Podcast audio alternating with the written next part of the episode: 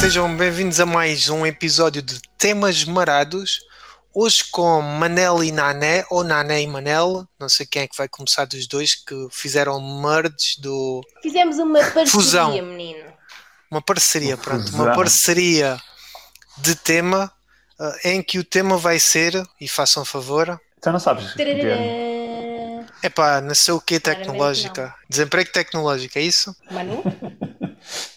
Não, te- Não o emprego bem, não. tecnológico pode induzir em erro. É, o desemprego e a evolução tecnológica e se há relação. Então pronto, com este tema, e eu venho falar da fantástica experiência da prisão de Stanford, que é muito relacionada com o tema atual nos Estados Unidos do senhor eh, Estamos a falar de quem agora? George, o Floyd.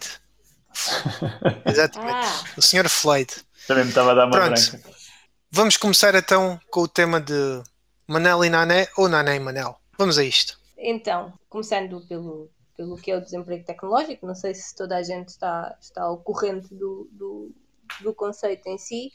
Portanto, é é o desemprego que é decorrente do, do progresso tecnológico, ou seja, eh, respeito aos postos de trabalho que são, que são destruídos, eh, em que há substituição desse, há extinção do posto de trabalho e substituição, portanto, postos de trabalho humanos, por automação ou, ou por tecnologia. Portanto, o conceito foi introduzido por John Maynard, John Maynard Keynes, em 1930, para denominar as perdas de emprego associadas à mecanização naquela altura da agricultura, da indústria mineira e, e da manufatura. E pronto, e hoje trouxemos este tema com intenção de colocar eh, a questão e perceber se a tecnologia vai criar ou destruir emprego.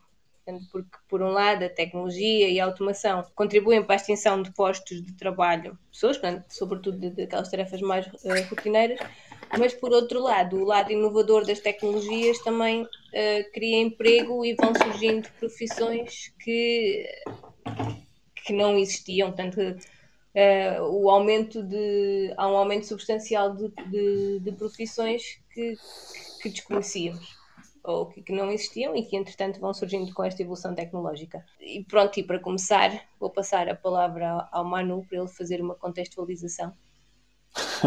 Sim, este, este problema da, da evolução tecnológica criar, eh, ser responsável pelo desemprego, já é um tema debatido há, imenso, há imensos anos, há séculos mesmo. E eu vou fazer aqui uma, uma pequenina referência histórica a momentos que acho, acho que são muito relevantes. O primeiro eh, foi um movimento que aconteceu na, na Inglaterra, por volta do ano 1800, é que se, que se chama ludismo. Isto está relacionado com a indústria têxtil, principalmente, em que as pessoas foram que na altura viviam bem, que tinham todas emprego e havia uma classe média bem disseminada, começaram a ser substituídas por máquinas que faziam o trabalho delas muito mais rápido e não necessitavam da qualificação que aquelas pessoas tinham, de saber criar aqueles produtos. E isso colocou muitas pessoas no desemprego que se revoltaram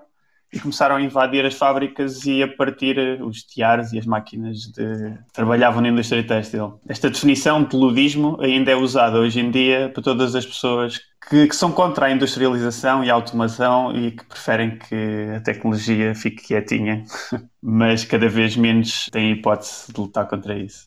Um, outro ponto que também é importante eh, tem a ver com a- uma revolução na agricultura que tornou a agricultura muito mais intensiva e que as máquinas, principalmente os tratores agrícolas, permitiram que o trabalho reduzisse imenso. A população que trabalhava no- nos campos foi reduzida de 45% da população ou seja, do emprego que trabalhava na agricultura para 2%. Eh, Foi mesmo uma quebra de emprego gigantesca.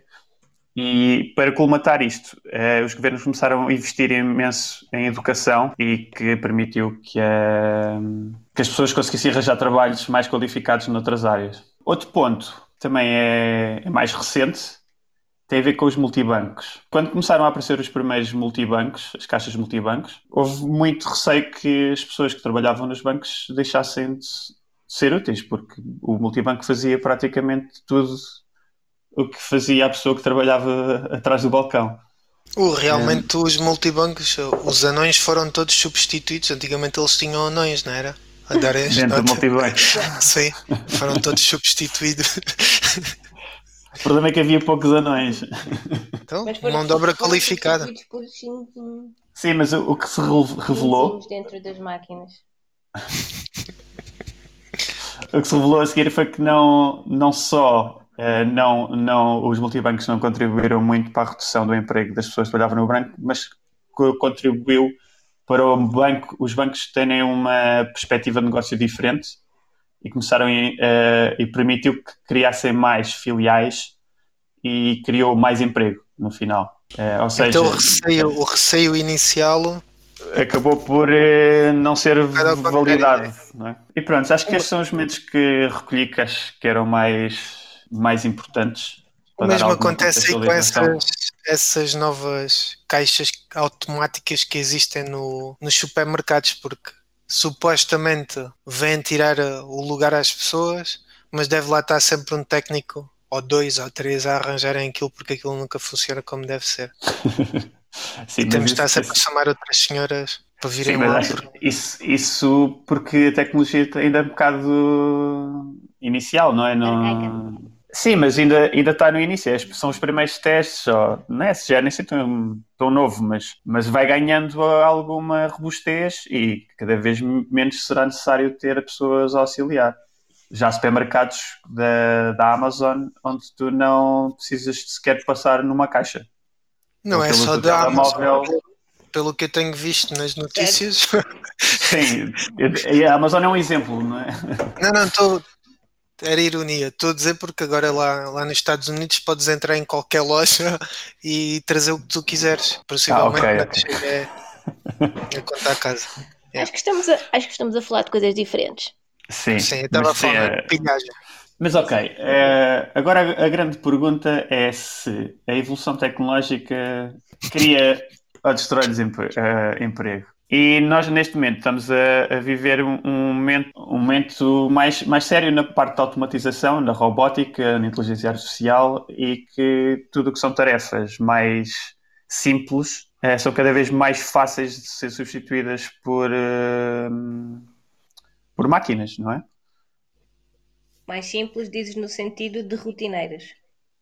Ehm, sim, é o que não requerem capacidade muito intelectual ou de lingua- linguística. Ou... Certo, são assim meio, meio mecânicas, meio. Sim, tudo que seja, tudo que seja tarefas mecani- mecanizadas é completamente fácil de substituir por uma por algo automatizado, não é?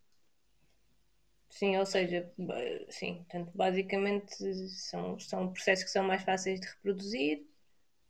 Ah, Mas já estamos a entrar em áreas a automatizar áreas já mais complexas, eh, como Certo, certo, cirurgias, como própria agricultura já tem coisas muito mais à frente, como drones a plantarem coisas e coisas do género. E até inspecionar Sim, sim, sim. árvores e doenças nas árvores e sim, isso Sim, já, sim, já mas- é muita coisa dessa. Pronto, pai, queria saber a opinião, neste caso do Guilherme, porque a Ana esteve a fazer isto comigo, mas também pode partilhar. E se o pessoal quiser mandar Guilherme mensagens, eu não estou. estimados ouvintes, pois. Sim, Op- os ouvintes opinião- também são. O que é que querem saber da opinião? Qual é a pergunta? Não, é o que é que acham em relação à tecnologia e à, à criação de emprego? Olha, então, em relação à tecnologia, eu tenho a dizer o seguinte: vou começar a enumerar. Como podes ver, estou a dizer várias coisas porque não sei o que é que é dizer.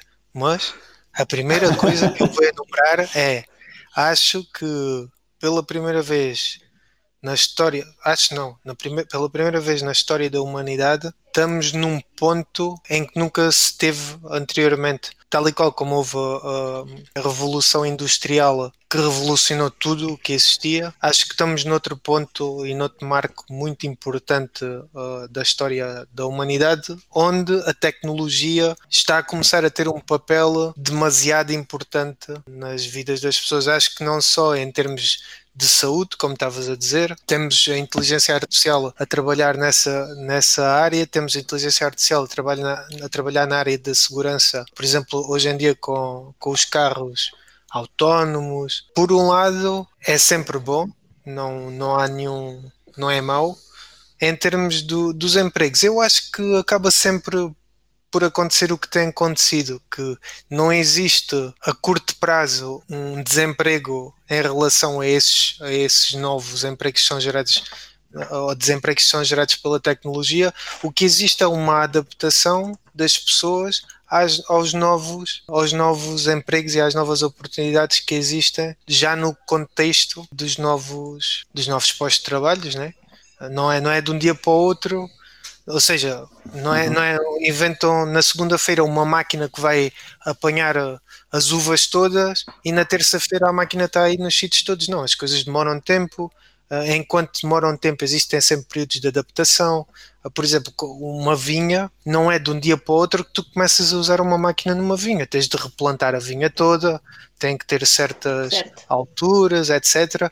Há um tempo e há um período de adaptação que dá sempre uma oportunidade Claro que nos tipos de empregos dá mais do que noutros, mas dá sempre uhum. um período de adaptação para as pessoas conseguirem encontrar alguma coisa, para conseguirem formar noutra coisa, até darem aos descendentes ou, ou o que for uma visão também de ou encaminhá-los para outro tipo de áreas consoante essa parte. Por isso eu, eu acho, claro que podem existir coisas que de um dia para o outro acontece, acontece isso. Pode, pode existir, não estou a dizer o contrário. Mas acho que a grande maioria, para já, não. Agora, tem que haver sempre um acompanhamento e, e a nível de, de intelectualidade das pessoas com a parte da tecnologia, porque agora o que vai começar a ser pouco uh, uh, comum é existir a parte física, por assim dizer, sem haver qualquer tipo de apoio da parte tecnológica. Por isso, acho que num futuro próximo os empregos até podem ser os mesmos, mas uh, as pessoas vão operar cada vez mais máquinas ou sistemas, não sei, dependendo do que for, uhum. e, e muito provavelmente há, há muita coisa que vai desaparecer em termos de emprego, mas há sempre alguém que vai ter que criar ou, ou alimentar essa inteligência artificial, pelo menos até ver, né? Há tipo de possivelmente uma até altura. que ela se autoalimente. Exatamente. Vamos ter aí um, um exterminador e a Skynet. A Skynet que se vai alimentando ela, ela própria mas acho que ainda vai, ainda falta um tempo até isso chegar e mais uma vez, como isto não acontece de um dia para o outro, acho que não vai, não vai ser uma coisa que de repente a Skynet entra aí pelos computadores de toda a gente e arrebenta com tudo. Sim. Acho que é sempre tudo gradual. Não pelo será menos um evento momentâneo. Sim, acho, acho que é tu, é isso. E tu, tu aí só estás a falar dos, dos empregos que serão criados diretamente uh, por causa da tecnologia. Porque ontem, ontem a conversa com, com o Manu estávamos nos a lembrar, por exemplo, de, dos youtubers e dos influencers do, do Instagram que não, não, não, não são diretamente criados pelas tecnologias, mas que decorrem da, uhum. da tecnologia. Não, não, não são criados pelas tecnologias agora. Sim, mas não, não, não vieram, Sim, não vieram não. substituir um, uma coisa que já existia, uma coisa que foi criada de raiz, certo. não é? Mais por aí. Como Sim, mas imagina. tecnológica. Em termos de inteligência artificial, já existem filmes feitos por inteligência artificial, já existe música feita por inteligência artificial, não precisa de pessoas para nada. Ok, mas não, não estou a ver a tipo... inteligência artificial a substituir aqueles youtubers que só dizem barbaridades, não é? Já tens a inteligência artificial a substituir o, o pivô de notícias na China. Tens, tens, a sério. Simplesmente, uh, aliás, até te digo mais, já tens a inteligência artificial a criar textos de notícias e já tens um pivô, existe um pivô e uma pivô de, de inteligência artificial a lerem essas notícias que são, são criados também por inteligência artificial, as, as, a cara, as expressões e tudo, e eles próprios, porque as notícias do tempo e isso tudo, não é preciso uh, ninguém ultra espetacular para escrever e analisar os dados uh, que vêm do, dos institutos de maneira a, a, dar então, aquelas notícias do tempo. Então já tens isso de forma automática. E já é, há muitos testes de notícias de jornais muito conhecidos que certas. Uh, um, certas partes já são geradas de, de forma uh, automática. Os, os, jornais em Portugal eram fáceis de substituir por isso. Ele basicamente faz a introdução de notícias estrangeiras e mete um bocadinho mais sensação. O Correio da Manhã, até digo mais, utilizavam um Boston Dynamics daquele punham-lhe uma caçadeira, ele ia às aldeias matar um ou dois e ao mesmo tempo ia produzindo as notícias em tempo real que estava.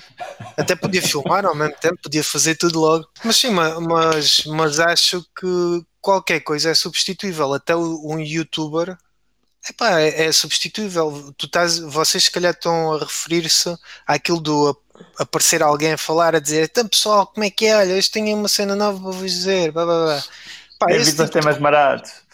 Sim, esse tipo de coisas, imagina, se for, eh, eu costumo ver às vezes alguns, quando se quer comprar um computador ou qualquer coisa, sei lá, o top 5, o top 5, sim, sim. Uh, pá, isso é muito fácil de fazer, né? Basta a inteligência artificial ir apanhar esse texto ou gerar esse texto de algum lado, vai à net, vê as reviews, uh, pensa que aquilo é o melhor para imprimir. Estás-me a dar uma ideia brutal, pá a seguir apanha imagens de vários sítios e cria automaticamente todo o conteúdo com voz, com transições, com tudo, sem precisar absolutamente nada. Não okay. é ao acaso que as profissões com mais crescimento, com mais perspectiva de crescimento e de procura, são as relacionadas com machine learning e tudo o que é dados. Data Sim, science, por Big Data. Claro. data, Data, data, vocês estão a olhar para o chat? É que eu não consigo ver o chat. Sim, eu estou a olhar, eu estou a olhar. Opa, eu estou a olhar para o chat e já quase. Maneli, okay, eu, eu, já então... falei, eu já falei para os cotovelos por isto. Sim, sim, mas boa. Mas tu tocaste aí numa, num ponto fulcral que eu queria falar, uh, que tem a ver com a Revolução Industrial. Nós neste momento estamos a entrar na quarta Revolução Industrial. E para explicar o que é que é a quarta Revolução Industrial, vou ter que explicar as outras três. Força. Ou seja, a primeira, a primeira revolução industrial, eu vou, eu vou ser breve, não se preocupe. A primeira revolução industrial tem início quando, quando inventaram a máquina a vapor e que isso deu origem a muita mecanização e muitas máquinas e foi a partir daí que começaram as primeiras automatizações de muitas coisas. E isto foi uma evolução tecnológica.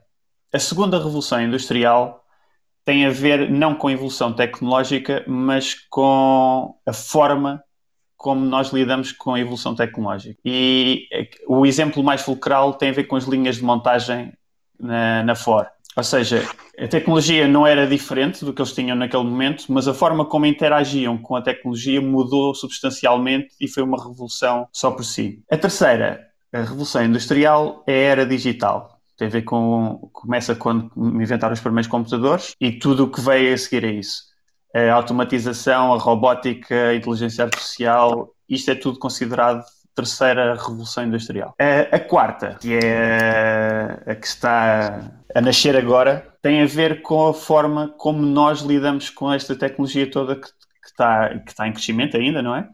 Mas a forma como nós interagimos com ela. E tem a ver muito como é que nós fazemos as coisas de formas diferentes. Os bons exemplos de, como é que a quarta revolução industrial está, está a entrar é a Uber, a Netflix e o Airbnb. Porque foram. Não, eles não têm nenhuma tecnologia extraordinária que fosse muito diferente do que já existia, mas a forma como eles usaram a tecnologia para fazerem o que fazem foi revolucionário. E é, este, é estes padrões, pensar fora da caixa e de criar coisas completamente distintas com tecnologia que já existe, vai aparecer cada vez mais e mais e que vai criar muita disrupção no, no mercado, como é o caso da Uber, eh, começou a arrumar os taxistas ao canto, não é? E tudo o que é as empresas de Uber Eats e a Glovo e essas empresas de entregas também revolucionaram bastante a forma como, como as pessoas trabalham até e, e estão a nascer outros, outras coisas que são completamente disruptivas, por exemplo os carros autónomos que ninguém sabe muito bem o, o que é que vai sair daí ou quando é que vai sair de lá alguma coisa, mas que é uma realidade iminente. E pronto, acho que que é isto. Espero que tenham percebido o que é, que é a quarta revolução industrial. Sim, só, só uma curiosidade, eu não, não sei se hum, estavas a falar na terceira revolução. Eu não sei se vocês sabem o que é que originou essa terceira revolução ou o ícone maior dessa terceira revolução são aqueles bracinhos robóticos que, que se vê muito nos, nas linhas de montagem dos automóveis. Uhum. É um dos símbolos da terceira revolução, que foi quando, quando começaram a substituir, na maioria dos sítios, de- maioritariamente nas linhas de montagem, foi adotado, creio que na Europa primeiro, depois o Japão estourou com, com essa parte também, e esses braços automáticos foi, foi uma Uhum. da, da parte da, da terceira. Agora, esta, esta quarta revolução que tu estás a falar é muito interessante, e agora com isto do, da Covid também é muito interessante, porque acho que vai haver aqui um, um género de um quente e frio, de uma sobremesa, daquelas que é o gelado, mas depois arregam aquilo com o chocolate quente. Vai saber mal, mas também sabe bem. Não, sabes, porque isto, eu acho que isto estava tudo a caminhar para exatamente isso que tu estás a dizer. Uhum. As pessoas deixarem de ter carro, alugas o carro numa app e vais naquele carro, ah, andas Uhum. nas, nas trotinetes, nas bicicletas, e estas questões das viroses de Satã e, e por aí fora vão completamente para o lado oposto à utilização comum de Sim, coisas. sim, sim, sim. Por isso é- Mas vai é ser assim, interessante ver como é que caso- isto. Não, mas no caso das trotinetes e das bicicletas é um uso comum, porque é de todos, mas não, tão, não andam todos ao mesmo tempo. Sim, mas ninguém vai andar numa bicicleta. pessoa que andou antes, não é? Vais ter é receio, isso. pode estar infectado, não é? Opa, Pá, mas eu não creio que o mas vírus seja uma coisa que se prolongar muito tempo, não é? Não, mas, eh, ou seja, a minha perspectiva não é falar da Covid especificamente, é falar de coisas que podem acontecer que de repente podem mudar completamente o, o caminho que se estava Sim, a pensar sim, seguir. sim. E este aqui é um deles, né? Eu não quero entrar num carro que acabou de ser utilizado. lá antes, não é? Um infectado. Basicamente. Olha, vamos dar aqui 5 minutos de antena ao Earth Locker que está morto para falar. Ok. Força, força. Vá. Earth Locker, estás no ar. Alô, estás-me a ouvir? Viva, boa. sim. Sim. Ora, boa noite, então que tal? Boa noite. Olha, eh, eu, eu arranjei uns fones de propósito para poder conseguir entrar eh, aqui, aqui assim. Pronto. É a primeira vez que pensava que ias falar em estrangeiro, mas Não, não, não, não. O frangolês ainda não, ainda não está, ainda não estou nesse ponto. ok, Olha, ok. só então dizer aqui uma coisinha rápida em relação a isto. Ah, a questão da transição tecnológica e como é que isto pode. Isto tem tudo para correr ou muito bem ou muito mal. Ah, portanto, a esquerda tende a ver a coisa de uma maneira um bocadinho mais otimista e é interessante como isto, como isto se faz, como se faz aqui a ponte com, com o rendimento básico incondicional que, se fala, que falava na semana passada porque ah, no fundo esta transição tecnológica pode vir a contribuir para uma, para uma forma de trabalho mais digna, ah, em que o trabalho é uma extensão do, da expressão individual, não é? Ah, o trabalho com uma coisa prazerosa, não é? Porque até não há, não há dignidade no trabalho forçado. Quando tu trabalhas a troco de, de um pagamento, não é? No fundo és um, és um mercenário, não é? Que, que, que vive pá, para pagar contas eh, e, e não há ali uma relação de dignidade nesse, nesse vínculo eh, laboral. Por outro lado, a direita, que também gosta muito desta coisa do rendimento básico incondicional de alguma maneira, porque no fundo é o que permitirá de alguma maneira um certo desmantelamento do Estado de Direito. Portanto, é um, um- um complemento que, no fundo, acaba com as outras ajudas e isso tem, tem problemas eh, muito sérios. Imagina o que, é que seria uma pandemia como esta sem, sem um Estado Social por trás. Eh, mas pronto, dito isto, a tecnologia, a transição tecnológica tem tudo para correr muito bem, como pode para correr muito mal. Portanto, a questão é, no fundo, como é que se vai fazer a gestão política desta transição. Porque Mas se há olha, coisa. Diz, diz.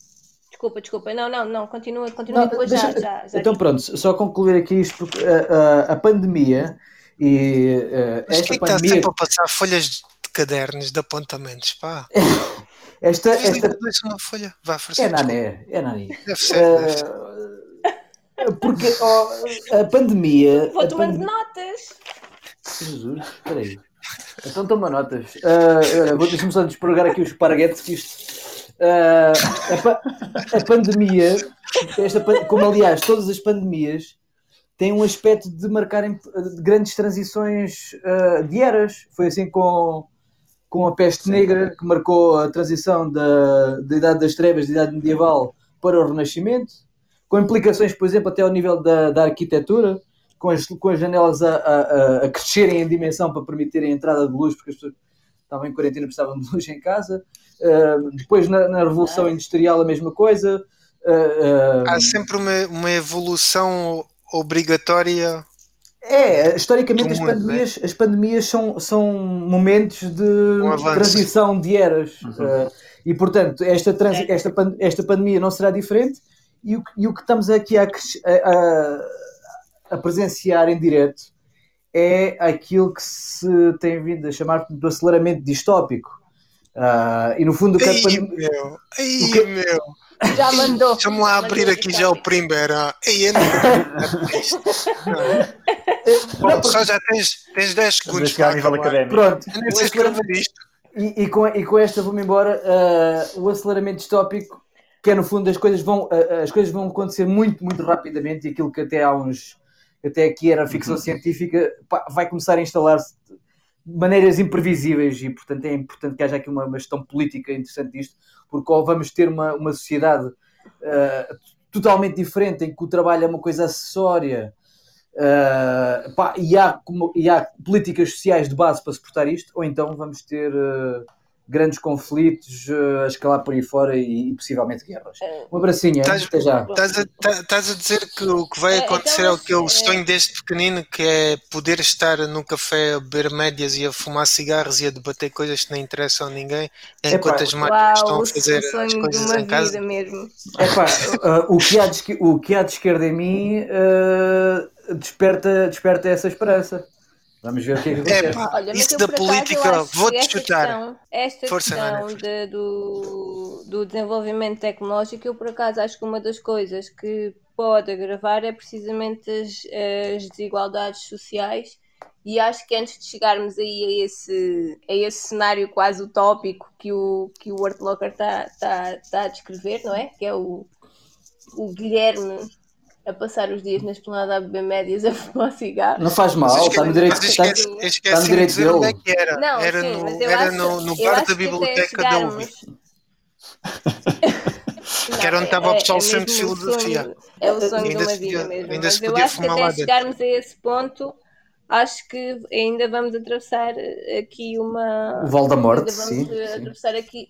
Sim, precisamente por causa de uma coisa que o, que o Guilherme há bocado estava a falar, que era a questão das, das competências.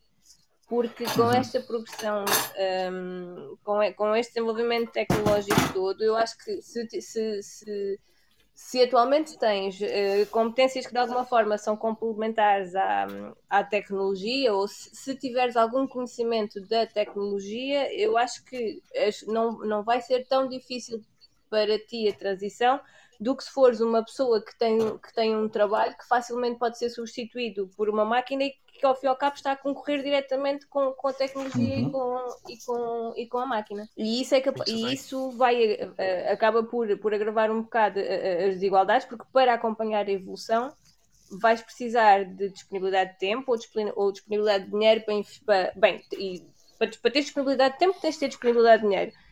Ah, e, e também para conseguires investir em formação e para fazeres a reconversão e para, para sei lá, para fazeres um. Posso, posso só aproveitar o momento para inserir aqui uns números? Sim. Art Locker, vou-te chutar. Muito Um obrigado abraço, pela tua até já. participação. Um abraço para aí. Então, nós tivemos a ver aqui um estudo. Espera aí, feito espera aí, pelo- Manel, antes, antes, desculpa lá. Se Diz, sim. senhores e senhoras quiserem juntar, basta dizerem aqui no chat e eu ah, vou-vos adicionar. Também se quiserem entrar no nosso grupo do WhatsApp, podem contactar um de nós os três por WhatsApp também se quiserem e darem um número e nós iremos adicioná-los lá. Força, Manel. Ok, então nós estivemos a ver o estudo do World Economic Forum e o, o, o estudo era de 2018 e eles diziam que até 2022 que 75 milhões de empregos iam ser eh, destruídos, por assim dizer, pela tecnologia, mas iam ser criados 133 milhões novos. Ou seja, parece, eh, à primeira vista, parece um, um dado animador, apesar disto ser só projeções, não é? Eles, eles basearam-se eh, em, em muitas entrevistas que fizeram a, a empresas e a CEOs e, e perguntas do género do que é que eles iam investir a nível de automatização e que novas áreas é que queriam investir e se isso estava a criar empregos ou a, a destruir. Mas estes números, apesar de parecerem quase o dobro de, de trabalho criado contra o que é destruído, há aqui um passamento de qualificações necessárias uh, gigante entre os trabalhos novos que vão aparecer e os que existem agora. Ou seja, vai ser necessária uma reconversão gigantesca da população que está a trabalhar. Uh, para terem noção, eles estimaram que mais de 50% deste, destas reconversões vão requerer mais do que seis meses de formação para conseguirem fazer os novos trabalhos. Isto revela que hum, nós não, cada vez menos podemos, não podemos, no, por exemplo, tirávamos um curso e ficávamos com aquela profissão o resto da vida e estava feito. Não, temos que nos manter cada vez mais numa um ciclo é, praticamente infinito de, de, educação, não é? No, temos que nos reeducar reeducar o resto de, da nossa vida, não é? Basicamente. Não... Isso põe em causa todo o sistema. Constante atualização.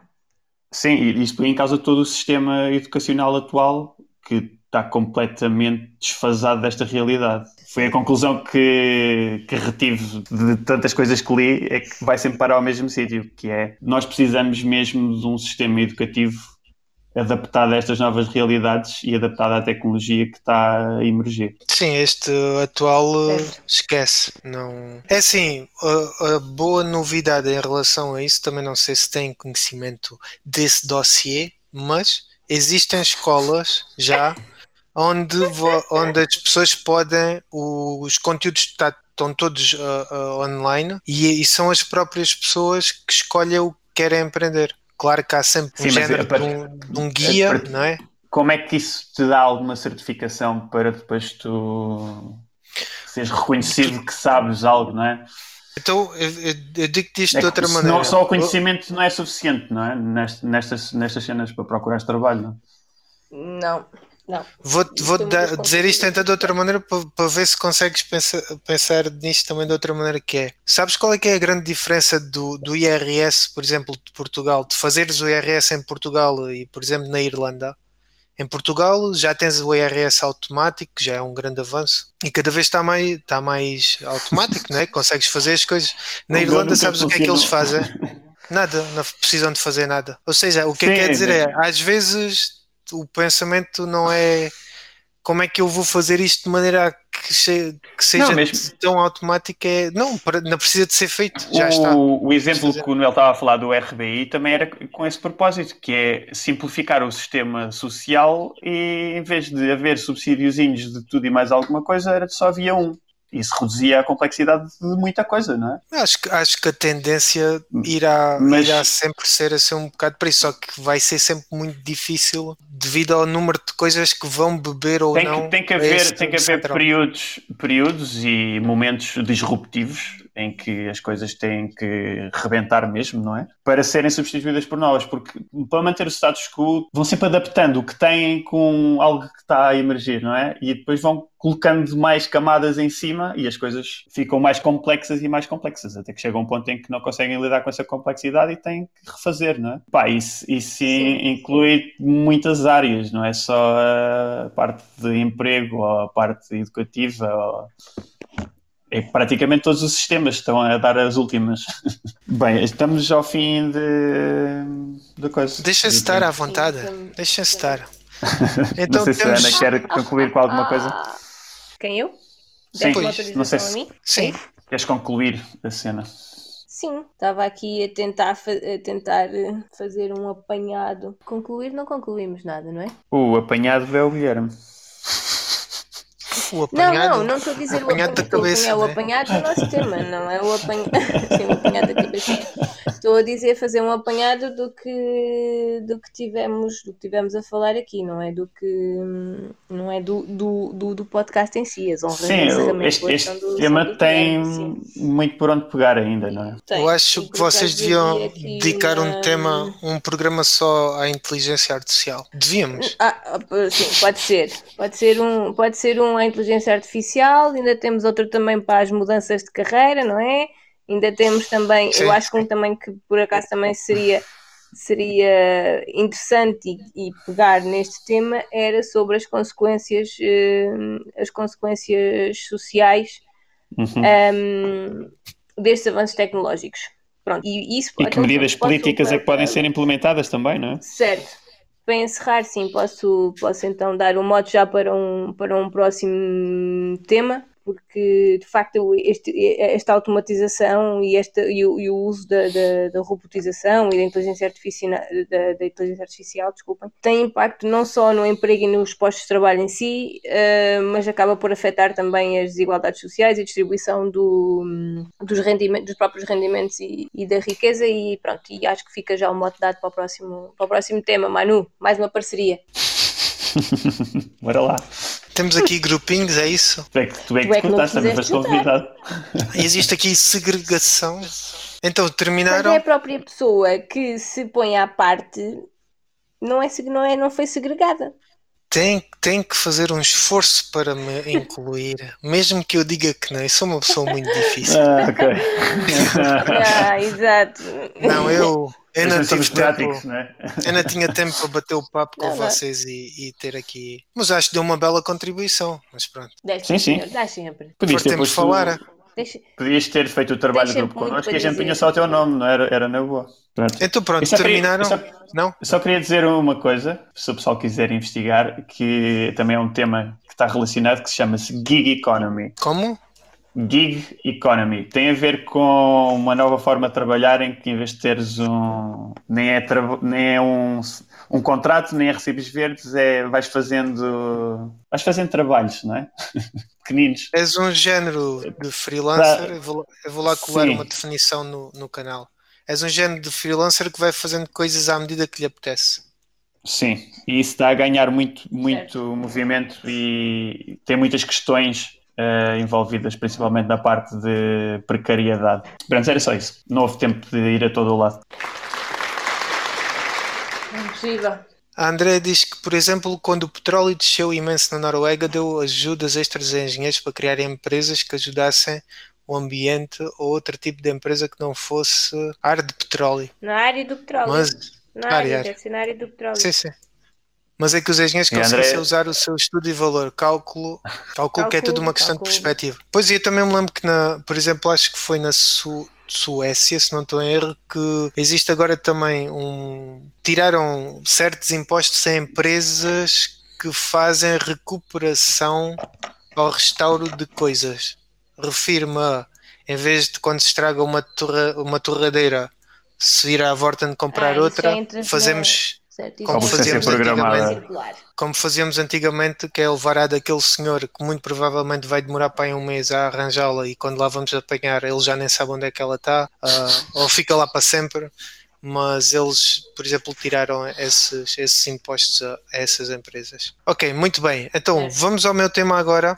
Sim. Vamos a isso. Sentem-se preparados porque isto vai começar com uma pergunta para vocês os dois. Ah, Aliás, primeiro ainda não é uma pergunta. Então, como todos sabem, por causa do incidente do Sr. Floyd, que eu não me lembrava há bocado do nome, está tudo do avesso lá nos, nos Estados Unidos. As imagens nos, nos noticiários mostram muita gente, muitas pessoas a saquearem ah, lojas. E a minha primeira pergunta para vocês é: quem é que vocês acham que são estes senhores que andam a saquear as lojas? E a segunda pergunta que eu vos tenho para dizer já é, para perguntar já, é o que é que isto vai ajudar na guerra contra o racismo? São os fascistas, pá. A culpa é dos fascistas. O Trump já disse tudo, é apanhá-los. É essa a tua resposta? Epá, não, então, não pergunto sei. primeiro ao Manel. Eu, eu acho que são oportunistas. Pessoas que estão ali e veem as coisas a jeito e aproveitam-se. Ok. Certo. E a segunda pergunta? Opinião partilhada. O que é que isso vai ajudar na luta contra o racismo? Sim. Nada. Provavelmente até é contra. Vai prejudicar. É prejudicial. Sim. Também é partilhada esta Opinião resposta? partilhada. Mais ou menos. Opinião partilhada. Mas é- era, era um pouco por aí, e onde eu quero chegar é que muito provavelmente as pessoas, ou a maioria das pessoas que lá estão, utilizam muito aquela do a ocasião faz o, o ladrão. E a, a pergunta, ou não é uma pergunta, esta aqui é já mais uma pergunta retórica, é o que é que move essas pessoas a fazerem estes actos, visto muitas delas são, entre aspas, né, pessoas normais e que sem qualquer histórico de violência ou de criminalidade. Uhum. E isto aqui fez-me lembrar de um famoso estudo que eu gosto muito destas de experiências, que foi realizado nos anos nos anos 70. O estudo cham- chamava-se de Milgram Prison Experience. Não, desculpa, não é Milgram. Milgram era outro. Ah, ok.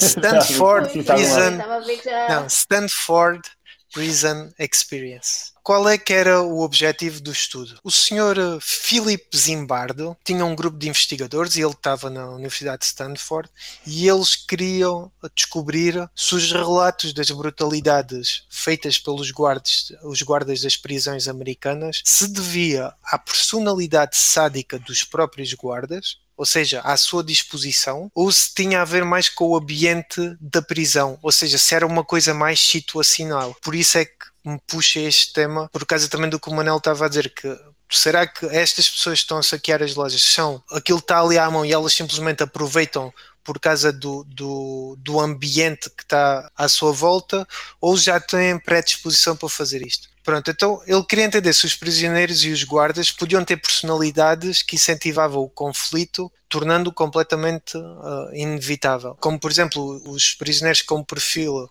uh, sem respeito pela lei e a ordem, e os guardas com perfil mais domina dominadores e agressivos. Ou então, na parte situacional, se os prisioneiros e os guardas com comportavam daquela maneira hostil devido à rígida estrutura do poder do ambiente social que existe e existia uh, dentro das prisões. Como é que se procedeu a esta experiência? Então o senhor Zimbardo fez um anúncio que solicitava voluntários para participar num estudo que iria ver os efeitos psicológicos da vida de cárcere, uh, onde os participantes concordavam em permanecer no estudo por um período entre 7 a 14 dias e onde iriam receber 15 dólares por dia, que nos dias de hoje seria algo como 100 dólares. Candidataram cerca de 80 pessoas ao anúncio e to a todas foram feitas entrevistas de forma a eliminar os, os, candidatos que tinham problemas psicológicos, problemas de saúde, históricos de criminalidade, uso de drogas, etc. Sobraram 24 participantes desses todos. A 12 desses participantes foi atribuído o papel de prisioneiros, enquanto aos outros 12 foi atribuído o papel de, de guarda. O tal Zimbardo, o senhor, um master deles todos, estava a promover o estudo, assumiu o papel de superintendente da prisão e um dos seus assistentes assumiu o papel de diretor da prisão. A prisão foi constru construída numa secção muito pequena no porão do edifício da Universidade de Psicologia ou do Polo de Psicologia de, da Universidade de Stanford e cada cela tinha cerca de 1.8 a 2.7 metros e três camas lá dentro. Os guardas, ou seja, isto era onde, onde iriam atuar os prisioneiros, e os guardas tinham um ambiente muito mais uh, diferente, tinham mais espaço, era um ambiente confortável e tinham zonas para relaxar e outros, outras regalias que os prisioneiros não tinham. Então, como eu disse, o, o, estudo foi realizado na Universidade de Stanford entre os dias 14 e 20 de agosto de 1971 e um dia antes do estudo começar foi feita uma sessão de orientação aos guardas onde foram instruídos das suas tarefas e onde foi realçado várias vezes que não deveriam a qualquer ponto prejudicar fisicamente os prisioneiros e também não os podiam privar de alimentos ou comida. Os prisioneiros estavam completamente dependentes dos guardas, ok? Então o senhor Zimbardo ainda acrescentou que caso quisessem podiam causar aos prisioneiros, ou seja, os guardas podiam causar aos prisioneiros sentimentos de tédio, medo até certo ponto e outros atos que fizessem que os fizessem entender que a vida deles era totalmente controlada pelos guardas ou por outro superior da prisão. Os guardas formaram equipas de três turnos uh, de 8 horas e não eram obrigados a permanecer na prisão, ao contrário dos prisioneiros que eram obrigados a estar lá, estar lá sempre. A cada um deles também foi dada roupa parecida dos guardas, uns óculos escuros para não conseguirem ter contacto visual com nenhum dos prisioneiros, ou seja, tinham sempre os óculos uh, escuros, e um apito e um bastão de, de polícia. No primeiro dia, os prisioneiros que estavam descansados nas suas casas, tinham a sua vida normal, foram, entre aspas, presos e acusados de assalto à mão armada. Ou seja, eles estavam lá na, na vidinha deles e paravam o carro, agarravam neles, algemavam-nos e levavam-nos, inclusive, para uma esquadra onde foi feita uma parceria entre a universidade e essa esquadra para simularem exatamente todos os procedimentos que são feitos quando uma pessoa é presa, como tirar impressões digitais, fotografar a cara da pessoa, etc. A única coisa que fizeram de diferente foi quando estavam a transportar para a prisão, como não era uma prisão real no exterior, colocaram a, a todos os prisioneiros uma venda uh, e só lhe tiraram a venda quando eles já estavam dentro da prisão que era no tal edifício, mas simulava exatamente uma prisão. Pronto, então a cada, a cada prisioneiro foi facultada uma bata com o número do prisioneiro e pelo qual deviam sempre responder, e era a única peça de roupa que eles podiam utilizar. O que quer dizer que andavam lá com a salada a abanar porque não podiam usar a roupa interior. Foi também dado uh, a cada um lençóis para fazerem as camas, uma touca de nylon, esta aqui ainda consegui perceber porque é que eles tinham uma touca de nylon, mas tinham de andar com uma touca de nylon na cabeça e tinham uma corrente presa no tornozelo. Isto começou tudo muito bonito, mas Passado apenas algumas horas, os guardas começaram a, a entrar demasiado no, no, papel e por volta das duas e meia da manhã do primeiro dia, acordaram os prisioneiros com, ao som dos apitos para procederem à contagem deles. Isto era uma maneira que o Zimbardo encontrou não só para que os prisioneiros conseguissem familiarizar-se com os números, mas também para que os guardas conseguissem passar uma sensação de controle sobre os prisioneiros. Os prisioneiros, por sua vez, também começaram a adotar o papel de prisioneiros muito rapidamente. adoptaram comportamentos semelhantes ao dos prisioneiros mesmo reais, que, segundo consta, é muitas conversas acerca da prisão, de coisas que estão a acontecer na prisão, de coisas que estão a acontecer nas celas ao lado. Basicamente personificaram os prisioneiros reais. O que aconteceu aqui foi muito curioso, que foi alguns dos prisioneiros começaram inclusive a ser bufos, a fazer quixinhas aos guardas acerca de outros prisioneiros que não andavam a seguir as regras. Depois, o que começou a acontecer foi que os prisioneiros começaram a ser assediados pelos guardas com insultos, ordens insignificantes, que eram atribuídas tarefas inúteis e entediantes, ah, e nada disto fazia parte de nenhum guião, ok? Isto foi o que eles começaram a fazer porque sim porque achavam que deviam fazer. Os prisioneiros também eram obrigados com muita frequência a fazerem flexões e até um dos guardas geralmente colocava o pés em cima das costas deles ou obrigava outros os prisioneiros a, a sentarem-se no cu deles para fazerem mais força. Sim, era muito marado. Então, como no primeiro dia não existiu nada que fizesse uh, sentir os prisioneiros muito ameaçados, que se sentissem mesmo muito ameaçados. No segundo dia, eles uh, fizeram uma revolta contra os guardas. Então, tiraram as tocas de nylon, arrancaram os números das batas e barricaram-se dentro das celas e encostaram as camas contra as portas. E recusaram-se a sair ou a seguir qualquer ordem que os guardas lhe, lhes dessem. Isto era de noite, se não estou em erro. E então, os guardas, o que fizeram, porque eram turnos de três, chamaram o outro turno que vinha a seguir de três guardas e ficaram lá seis, seis guardas dentro. Os outros três, que não sei onde é que estavam, mas que foram lá ter, de forma voluntária, decidiram lá ficar durante a noite para, ajudar os colegas a, a resolver aquela situação. E o que fizeram a seguir sem a supervisão do, do Sr. Zimbar, foi uh, agarrarem num extintor e começarem a mandar gazadas contra as grades, que era para eles se afastarem das portas para os guardas conseguirem entrar. Como consequência desta uh, rebelião, os guardas tiraram as camas, todos os prisioneiros, e alguns deixaram-nos completamente nus, após ridicularizarem e, e eles sentirem mal. E muitos tiveram de dormir no chão de cimento nessa noite. Um dos líderes da rebelião até foi colocado, existia um género de uma solitária, e um dos líderes da, da rebelião até foi colocado nessa tal solitária. Depois disso, os guardas começaram ainda a assediar e a intimidar mais os prisioneiros. Um dos guardas propôs até arranjar algumas táticas para controlarem os prisioneiros. Decidiram criar uma, uma cela de privilégios, onde os prisioneiros menos envolvidos nos protestos iriam ser compensados com batas, as camas, e podiam lavar os dentes e o cabelo se eles quisessem. Era uma oferta espetacular. E também uh, eram oferecidas refeições de alta qualidade na presença dos prisioneiros que não tinham privilégios. Quando eles foram separados para, essas, uh, para essa cela de privilegiados, os prisioneiros recusaram qualquer tipo de privilégio em solidariedade, solidariedade com os outros prisioneiros. Os guardas decidiram então que os prisioneiros tinham de urinar e defecar num balde dentro das celas e não os deixavam, como punição, não os deixavam esvaziar o balde para lado nenhum. Ou seja, durante pelo menos uma das noites, uh, o senhor, uh, os senhores dormiram com bostas dentro de baldes mesmo juntinho à cama à cama deles e de urina. À medida que o tempo foi passando, os guardas foram ficando cada vez mais cruéis, com um terço dos guardas a exibirem tendências sádicas genuínas. No meio disto tudo, o prisioneiro 8612, após apenas 36 horas, começou a sofrer distúrbios emocionais agudos, pensamentos desorganizados, choro incontrolável, incontrolável e raiva. O Sr. Zimbardo achou que ele estava completamente fora de controle e decidiu libertá-lo. Outros três prisioneiros também foram libertados devido ao, ao, seu estado emocional. Depois aqui aconteceu uma coisa estranha que eu, que eu não acabei por não escrever aqui, mas houve, houve um género de umas visitas também dos familiares num dos dias que podiam visitar os prisioneiros e o que acabou por acontecer foi que quando as famílias foram embora, até o próprio uh, Zim, Zimbardo juntamente com os guardas começaram a ficar um bocado paranoicos porque um deles espalhou o rumor, um dos guardas, que um, um dos prisioneiros vinha salvar os outros todos. E então, nessa altura, até mudaram a cela, toda a parte da cela para outro andar, que era para quando esse tal prisioneiro voltasse, não chegar lá e não haver lá nada.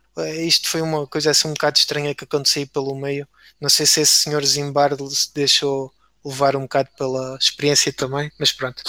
Então, outro, outro prisioneiro, 819, desfez completamente quando estava a confessar-se a um padre. Sim, eles tinham um padre lá dentro também, como nas prisões reais, segundo parece. E até o senhor desfez completamente e começou a chorar de uma maneira histérica ao ponto de terem de, de remover a corrente de, que ele tinha uh, na perna, deixaram-no tirar a touca e levaram-no para outra divisão onde lhe deram uma comida decente e disseram que ia ser visto por um médico. Enquanto isso estava a acontecer, cá fora, uh, todos os prisioneiros foram colocados em fila pelos guardas e estavam uh, a gritar: o 819 é um mau prisioneiro, por causa do que o 819 fez, a minha cela está uma porcaria.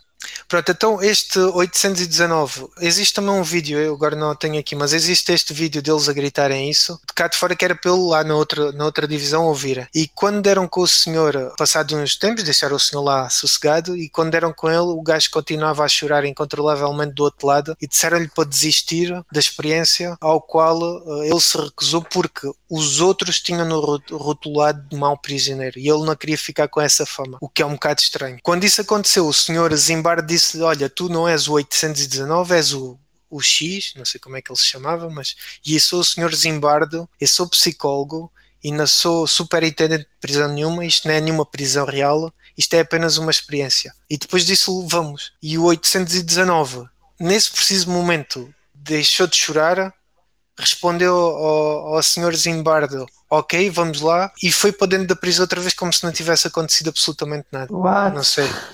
Sim, foi um, uma cena assim mesmo muito estranha. O mais curioso que aconteceu ali também foi que, e aquilo só durou seis dias, mas já falamos dessa parte, quando aquilo estava completamente descontrolado, uh, um dos guardas era o mais agressivo. Vocês têm que ver o vídeo, ele era mesmo muito agressivo com, com, os, com os prisioneiros, não de maneira física, ainda existiram ali contactos físicos, mas ele era mesmo uh, muito violento. Uhum. E quando a coisa descontrolou mais, existia uma coisa que o, que o senhor Zimbardo chamou de liberdade condicional, também existe cá fora, como é óbvio, mas que era nada mais, nada menos que ele dava a oportunidade, a oportunidade a qualquer prisioneiro que quisesse a qualquer altura sair da experiência, podia sair. Porém, tinha de submeter essa vontade ao Zimbardo que iria decidir se ele podia mesmo sair ou não. Independentemente dele poder sair ou não, era-lhe retirado automaticamente qualquer ganho que eles tivessem do, da experiência toda. Então, Uhum. o que começou a acontecer foi que muitos dos prisioneiros, mesmo sabendo que não iam ganhar nada, mesmo sabendo que ele podia recusar ou não,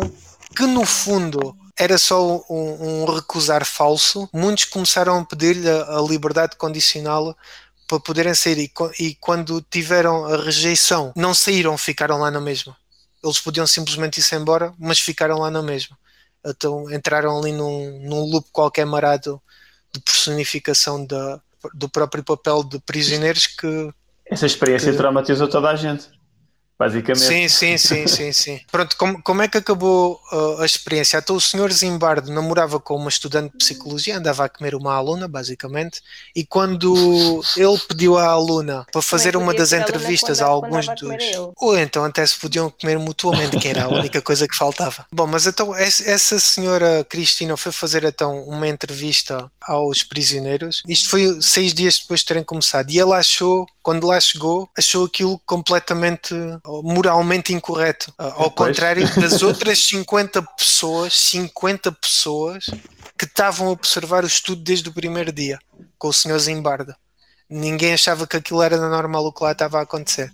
Foi preciso chegar lá a namorada e deve ter tido uma conversa com o senhor séria em casa e então ele depois acabou com, com a experiência. Uma coisa também curiosa que quando aconteceu, quando o senhor Zimbardo chegou lá e disse que aquilo ia acabar, os guardas ficaram completamente passados da cabeça e não queriam que aquilo acabasse, ficaram mesmo chateados e provavelmente confusos por de repente lhe terem retirado a tal autoridade ou, ou aquilo acabar parece que eles se sentiram mesmo agressivos e, e que não queriam que aquilo acabasse porque o papel deles era cuidar dos prisioneiros ou, ou- ou ter a certeza que os Uhum. prisioneiros não saíam dali. Então, o- os guardas tiveram algumas respostas diferentes uh, consoante o estilo de cada um. Existe um que está descrito na Stanford Magazine, que era o guarda mais abusivo, que diz que sentiu o comportamento, que o comportamento que ele tinha agressivo ajudava o pessoal que estava a fazer a experiência a conseguir exatamente os resultados que eles queriam, dizia ele. Outro tinha participado com a esperança de ser Ok. selecionado como prisioneiro e que tinha levado umas ganzas e que cada vez que viu os prisioneiros muito tristes só lhe apetecia era, só lhe apetecia era partilhar as ganzas com eles,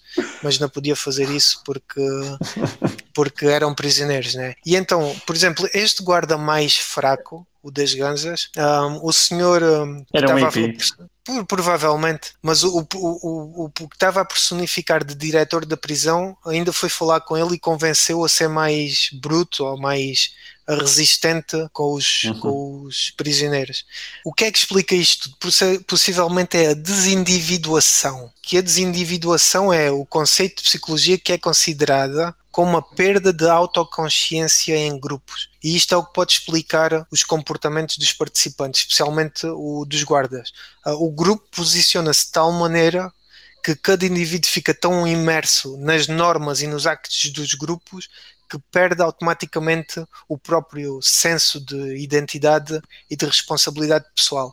Os guardas podem ter sido tão sádicos porque não sentiram o que aconteceu com eles pessoalmente. Era, era, era a norma do grupo. O grupo funcionava assim, possivelmente puxado por uns, uns guardas mais agressivos, os outros possivelmente seguiam os guardas mais agressivos, até, até chegarem a um nível onde aquilo já era uma norma de grupo, ser agressivo, tratá-los de maneira os, os, Uhum. É os prisioneiros de maneira agressiva.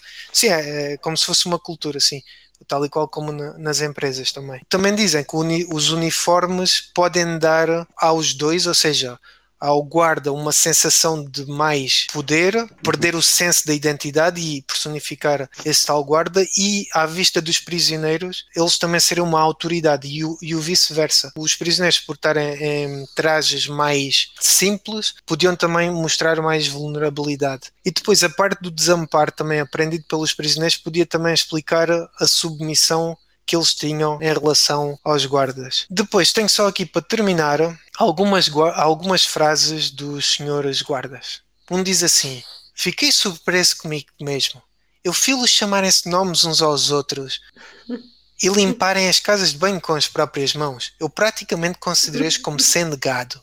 e fiquei obcecado a observá-los e garanti que não iriam tentar algo. Outro dizia assim: agir com autoridade pode ser divertido. O poder pode ser um grande prazer. Um outro dizia: Durante a inspeção, fui à cela 2 arrumar uma cama que um prisioneiro acabara de fazer e ele agarrou-me aos gritos que tinha acabado de a fazer e, e que não me queria deixar estragar tudo. Agarrou-me pela garganta e, embora eu tivesse a rir, fiquei muito, com muito medo. Apliquei-lhe um golpe com a, o bastão e acertei-lhe no queixo. Embora com pouca força, quando me libertei fiquei cheio de raiva dele. Uma coisa também curiosa que aconteceu foi quando os guardas saíram da experiência e foram entrevistados, que era o, o último passo, já fora daquele contexto, nenhum considerou, na visão deles, que, que se tinham comportado de maneira brutal.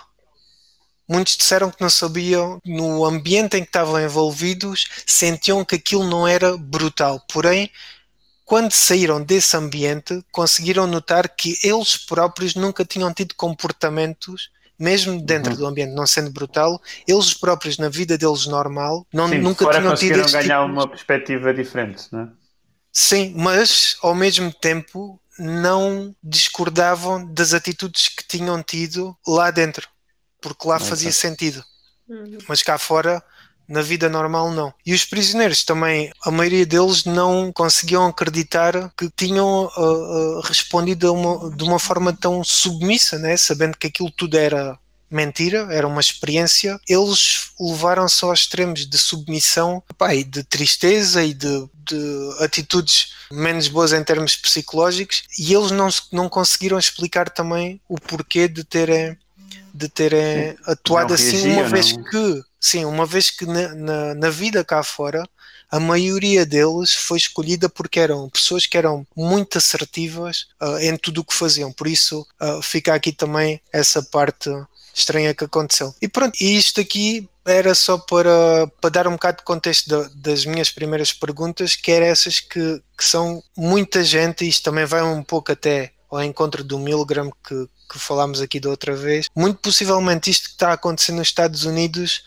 acaba por ser um pouco disto, que é as pessoas que andam aí a pilhar e a arrebentar com tudo e a partir tudo e mais alguma coisa, muito provavelmente estão-se a deixar levar pelos acontecimentos, pelas multidões, pelo ambiente que as está a envolver, mesmo não sendo e não tendo qualquer background de criminalidade ou de ódio, ou, muitos deles nem sabem porque é que ali estão, muito provavelmente, nem sabem qual é que é a causa que estão a defender, andam ali na rua, porque sim, porque toda a gente anda a fazer isso. E isto, sim, embora pareça... envolvidos no grupo ficam com uma são muito mais influenciados pelo que os outros fazem, não é? Exatamente, certo. exatamente.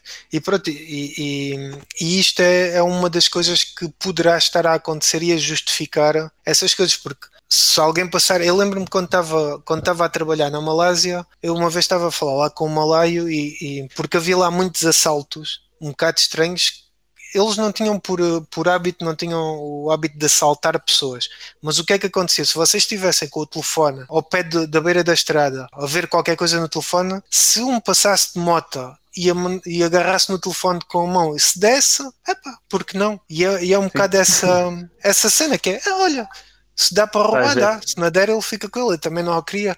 É um bocado esse, esse sentimento de, epá, olha, os outros fazem, eu também posso fazer. E ele diz que muita gente fazia isso, não precisava de nada, mas que fazia isso porque sim, se calhasse, olha, era mais um dinheiro que conseguia, de alguma maneira. Ah, e às vezes, às vezes pode ser bem pelo bem material ou pelo dinheiro, mas pela, pela, pelo desafio, não é? Sim. Para a maluquice, pela a sensação. adrenalina. Sim, todos nós já fizemos merdas estúpidas só porque sim, não é? Não, eu não. Fala por ti. sim, mas, mas imagina lá, preso, nunca ninguém te ia apanhar, né? Se fizeres isso a um estrangeiro lá, nunca ninguém te vai apanhar de certeza absoluta. Epá, só vais a passar, agarras num telefone no. Sim, sim, o risco, o risco é mínimo, não é? Pois é isso, por, por que não? Né? Na pior das hipóteses, falhas e o telemóvel vai para o chão em vez de o apanhar. Yeah, ou, é se teu... calhar, olha, não sei password disto e não sei quem é que desbloqueia, mandas o para o lixo. Sim, mas pronto, isso aí também depois entra um bocado do desenvolvimento moral, não é? Sim, sim, sim, claro que isto. Mas pronto, lá está, em contexto, se fores com um amigo que é assim meio maluco e que já fez isso, se calhar tens Mais tendência, fazes, ou o é? gajo diz-te põe lá a mão, saca o telefone e tu vais lá com a mão, feito para E pronto, senhores, olhem, este era o meu tema hoje. Obrigado a mim. Obrigada. Mas pronto, pensem nisto. Eu vou colocar lá no, no, no canal mais Pá, esse, esse é mais muito, fotos. é muito interessante, só que isso é. Era impossível fazer uma cena dessas hoje em dia, de certeza. Se vocês viram os vídeos dele, que o, que o senhor gravou tudo, e até já Esse- refizeram, esse fizeram mesmo um devia filme. deixar de ser psicólogo. Pois, uh, fizeram, fizeram um filme mesmo de hum, acerca disto também, podem ver o filme se quiserem, mas há filmagens disto no, no YouTube. Existe também outro estudo muito engraçado, que agora não me recordo do nome, mas posso procurar, que também foi feito entre grupos de crianças, que era para ver o que é que, o que, é que colocava a rivalidade entre as crianças. E então eles basicamente agarraram em vários grupos de crianças e fizeram várias tarefas. Umas tarefas eram colaborativas e outras tarefas começaram a ser entre grupos de Mais competição. competição. Bom, aquilo acabou tudo à porrada, gatos à porrada uns com os outros e aquilo foi, foi muito bonito e claro que hoje em dia também já não, não se podia fazer esse estudo. Pronto, acho que é tudo por hoje. Muito obrigado a todos os participantes. Hoje tivemos um total recorde de 21 pessoas. Fenomenal. Para a próxima quinta-feira há mais às 9 horas. Muito obrigado a todos. Obrigada. Nosso Senhor vos abençoe.